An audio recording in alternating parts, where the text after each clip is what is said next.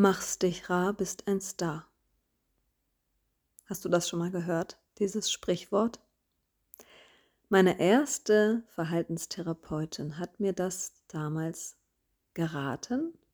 Da war ich 22 und hatte solchen Liebeskummer, weil mein Freund mir gesagt hat, du bist ja eine tolle Frau und ich habe dich auch sehr, sehr gern und du bist wunderschön und es wäre alles nichts, wenn du nicht so klammern würdest. Daraufhin erbat er sich Abstand und Ruhe in unserer Beziehung und ich bin wie mit einer Bratpfanne auf der Stirn nach Hause getaumelt. Meine Eltern waren damals im Urlaub, das weiß ich noch. Das ganze Haus stand leer und es war Sommer. Und ich stand in der Küche und ich habe auf die Veranda und auf den Garten geschaut. Ich habe mich dann an der Küchenzeile festgehalten. Und es war alles ohne Farbe. Also ich erinnere mich noch, dass das alles so rausgedreht war plötzlich. Ich muss einen Schock gehabt haben oder Stress, äh, ja, einen sehr hohen Stresspegel.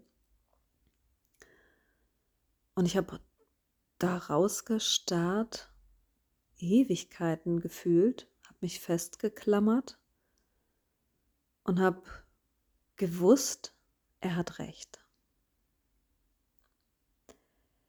Daraufhin bin ich ja dann zu meiner Therapeutin, die ich damals schon hatte, und habe das dann auch angesprochen und ge hm, gebraucht. Ich brauchte jemanden, mit dem ich dann das neutral besprechen konnte. Meine Freundin hätte mir geraten, ihn in den Wind zu schießen. Meine Eltern waren nicht da und waren auch nicht so begeistert von unserem damaligen Hin und Her und Wutausbrüchen und Gerangel und haben sich wahrscheinlich auch gefragt, warum bleibt sie? Warum machen die das, wenn es doch so schwer ist? Und für mich stand außer Frage den Mann, sonst niemanden. Aber ich wusste auch, ich bin eine ganz, ganz kleine Maus, die in seiner Hosentasche wan äh, gewan äh, gewandert ist, in seine Hosentasche gewandert ist. Und ich war so unsicher mit mir und so klein und so War so verunsichert von diesem Gefühl, dass wir jetzt hier zusammen in der Liebe sein sollen, dürfen, dass ich das natürlich nicht annehmen konnte, geschweige denn halten, weil er war drei Jahre älter als ich und es war auch eine sehr frische Beziehung noch.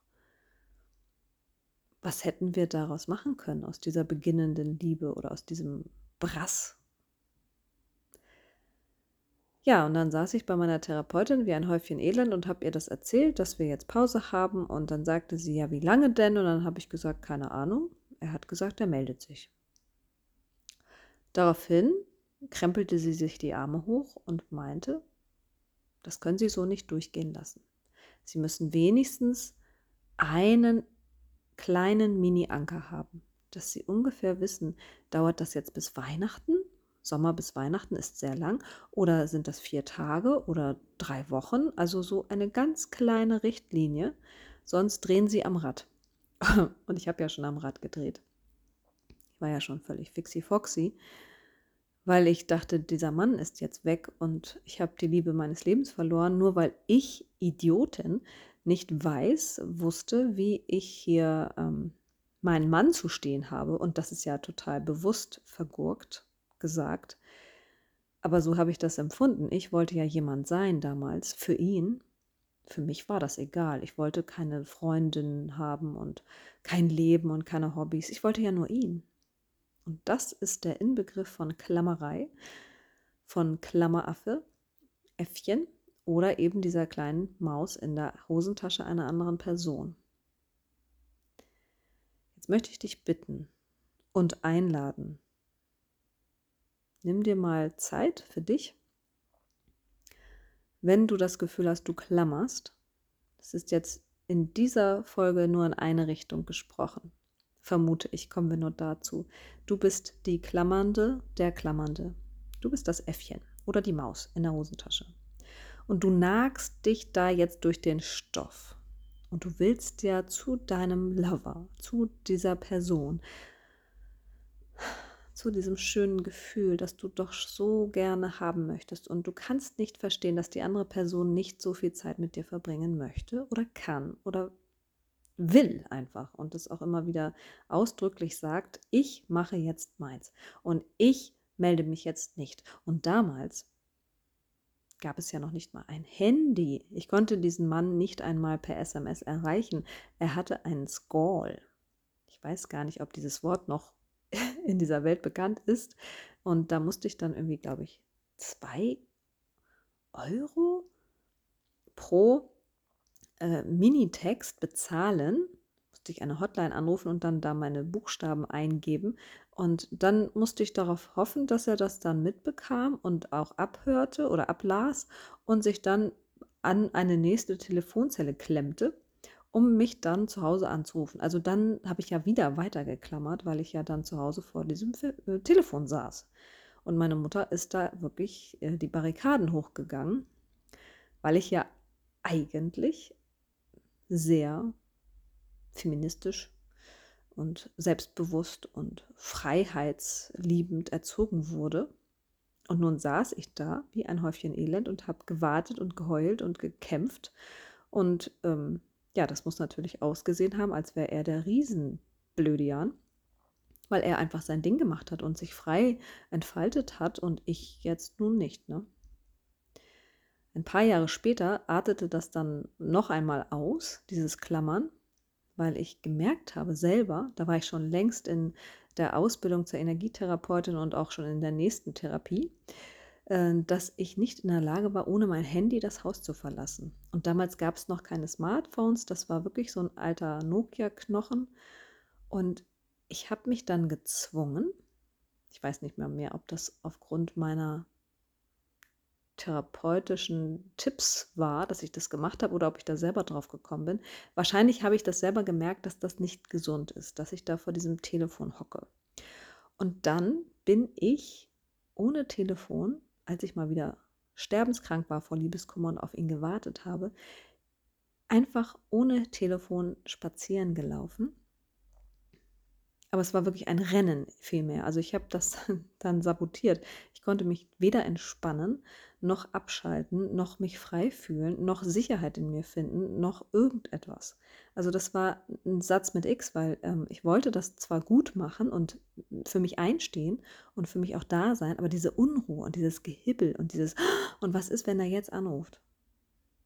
Das habe ich einfach nicht weggeboxt bekommen und auch nicht umgelegt in irgendetwas ruhigeres. Also dieses Fahrwasser blieb, egal wo dieses Handy lag, weil ich ja die ganze Zeit dieses Ziehen hatte oder dieses Drücken in mir.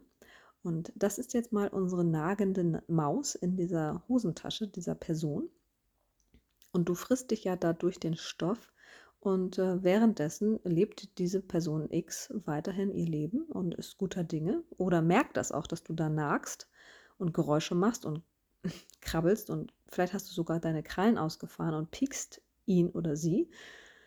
Und das ist natürlich überhaupt nicht angenehm. Und dann legt man vielleicht mal so die Hand auf die Hosentasche zur Beruhigung oder steckt mal einen Finger rein und streichelt ein bisschen über die Nasenspitze. Bringt das denn jetzt was? Also für euch beide?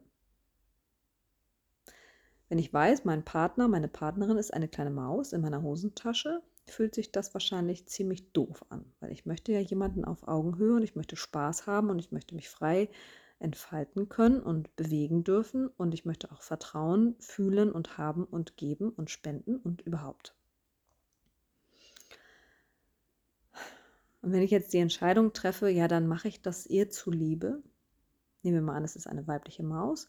Nehmen wir mal an, diese Maus sitzt da und knabbert und hm, ist auch ein bisschen zickig und bockig und weint ganz viel und mag nicht mehr essen und fängt an fürchterlich zu zittern, dann entscheide ich mich jetzt, jetzt machen wir doch die andere Seite gleich mit, die Klammer, das Klammermäuschen und die Person, die geklammert wird, dann könnte es doch sein, dass ich mich als beklammernde, beklammernde Person ähm, entschließe, diesem Mäuschen zu helfen, indem ich es aus der Hosentasche nehme, auf die Handfläche setze, ins Licht bringe, es füttere, streiche, ihm gut zurede, warte, bis sich der Herzschlag ein bisschen beruhigt und das Fell sich ein bisschen glättet und es nicht mehr so zerzaust aussieht und mich ganz oh, mit blutunterlaufenden Augen anguckt und dann äh, setze ich es mir vielleicht noch auf die Schulter und wir laufen ein Stück zusammen und plötzlich blüht dieses Tierchen total auf und ist happy und läuft auf mir herum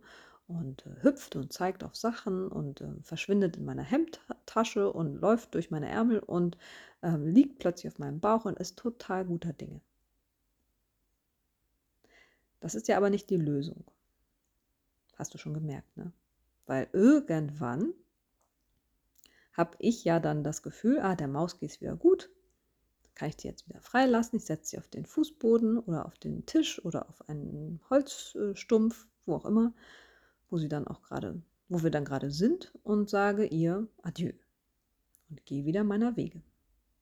Und dann fängt das sofort an, wieder zu ziehen und zu zerren. Und ähm, das wird dann so unangenehm für mich, weil ich ganz genau weiß, wenn ich mich jetzt umdrehe, dann kann ich nicht weggehen.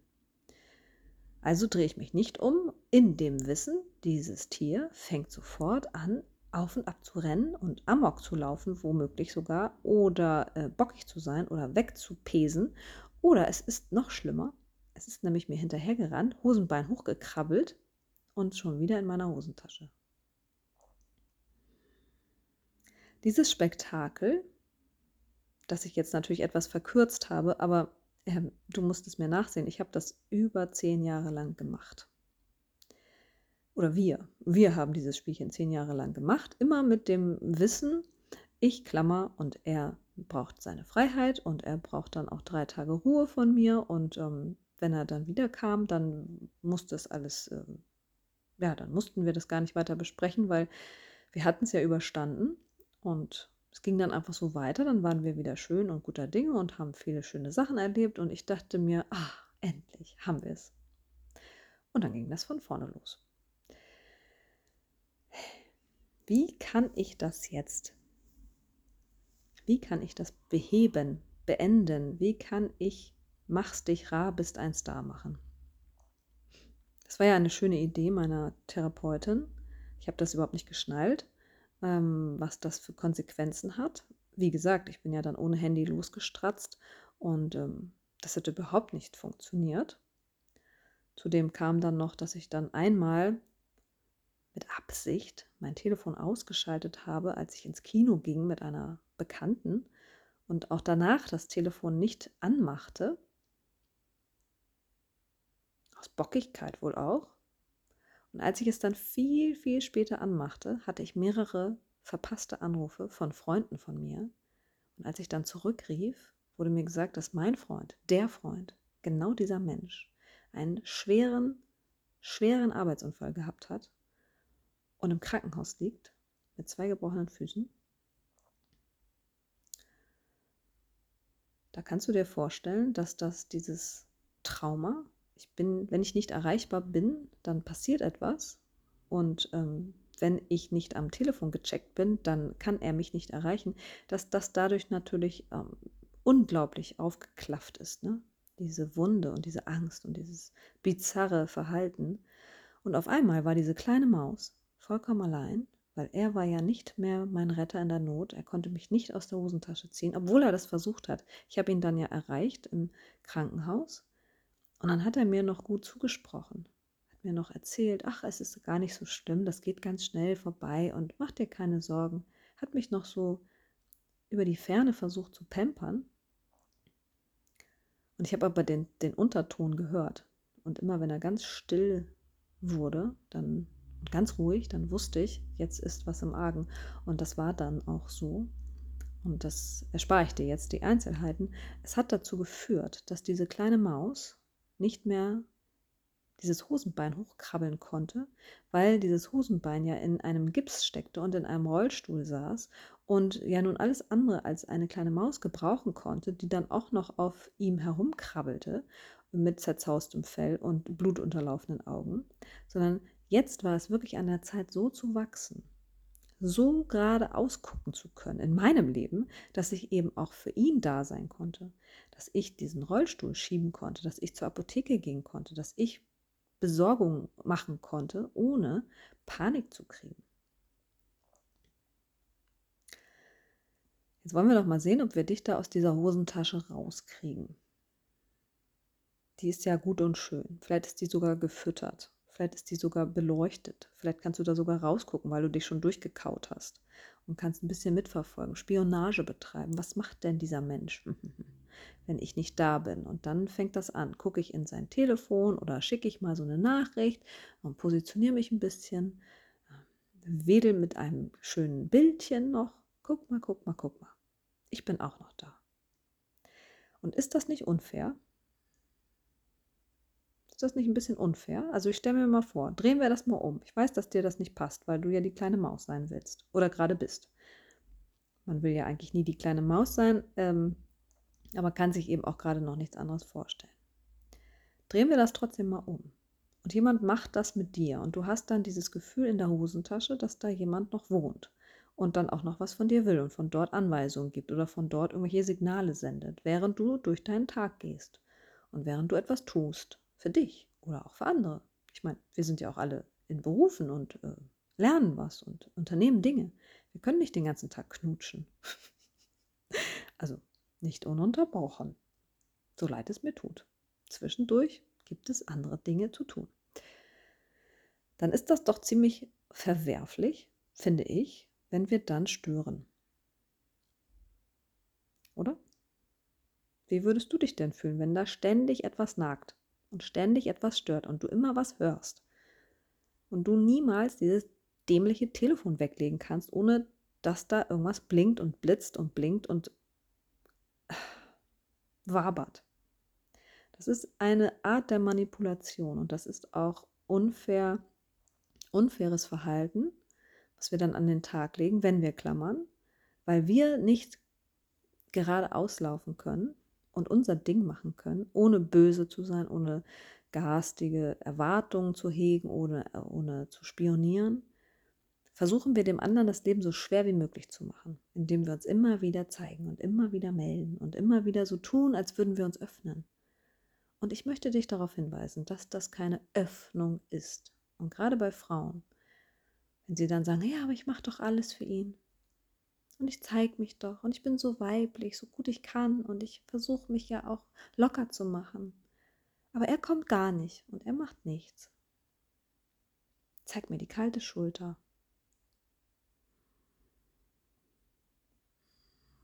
Das ist genau das, was du eigentlich sexy findest an einem Kerl. Das ist jetzt eine Unterstellung, aber das ist das Klischee. Und das ist auch unsere Historie mit unserer Biologie.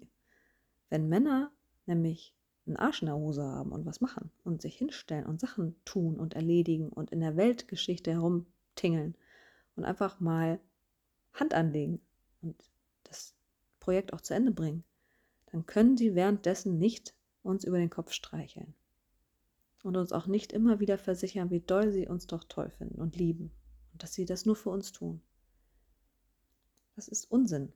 Und das brauchen wir auch nicht als Frauen oder als diejenigen, die dann zurückbleiben.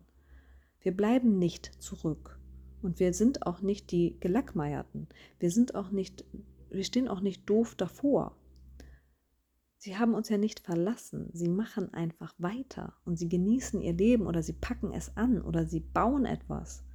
Und wenn wir sie daran hindern oder behindern, dann schwächen wir sie mit Absicht. Und dann stellen wir ihnen Beine und dann nagt das da.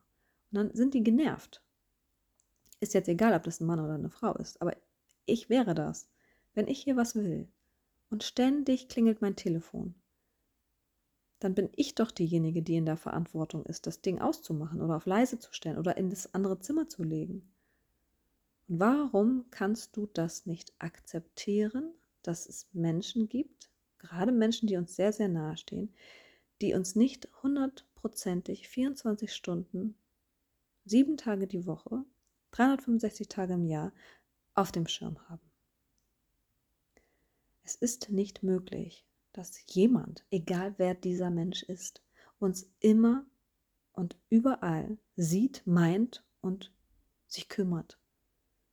Das ist fahrlässig, das zu denken, weil es gibt nur eine Person, die das kann, und das bist du selbst. Du trägst die Verantwortung für alles, für alles, was du mit dir erlebst und mit dir machst. Und wenn du plötzlich feststellst, jetzt sitze ich in der Hosentasche einer anderen Person und die kippt mich da gerade aus, so war das ja damals. Mein Freund hat mich ja ausgekippt und hat mir gesagt, so Lucy, du bist ja süß und lieb und toll und ich mag dich und du bist eine wunderschöne Frau, aber so will ich keine Beziehung führen. Bumm.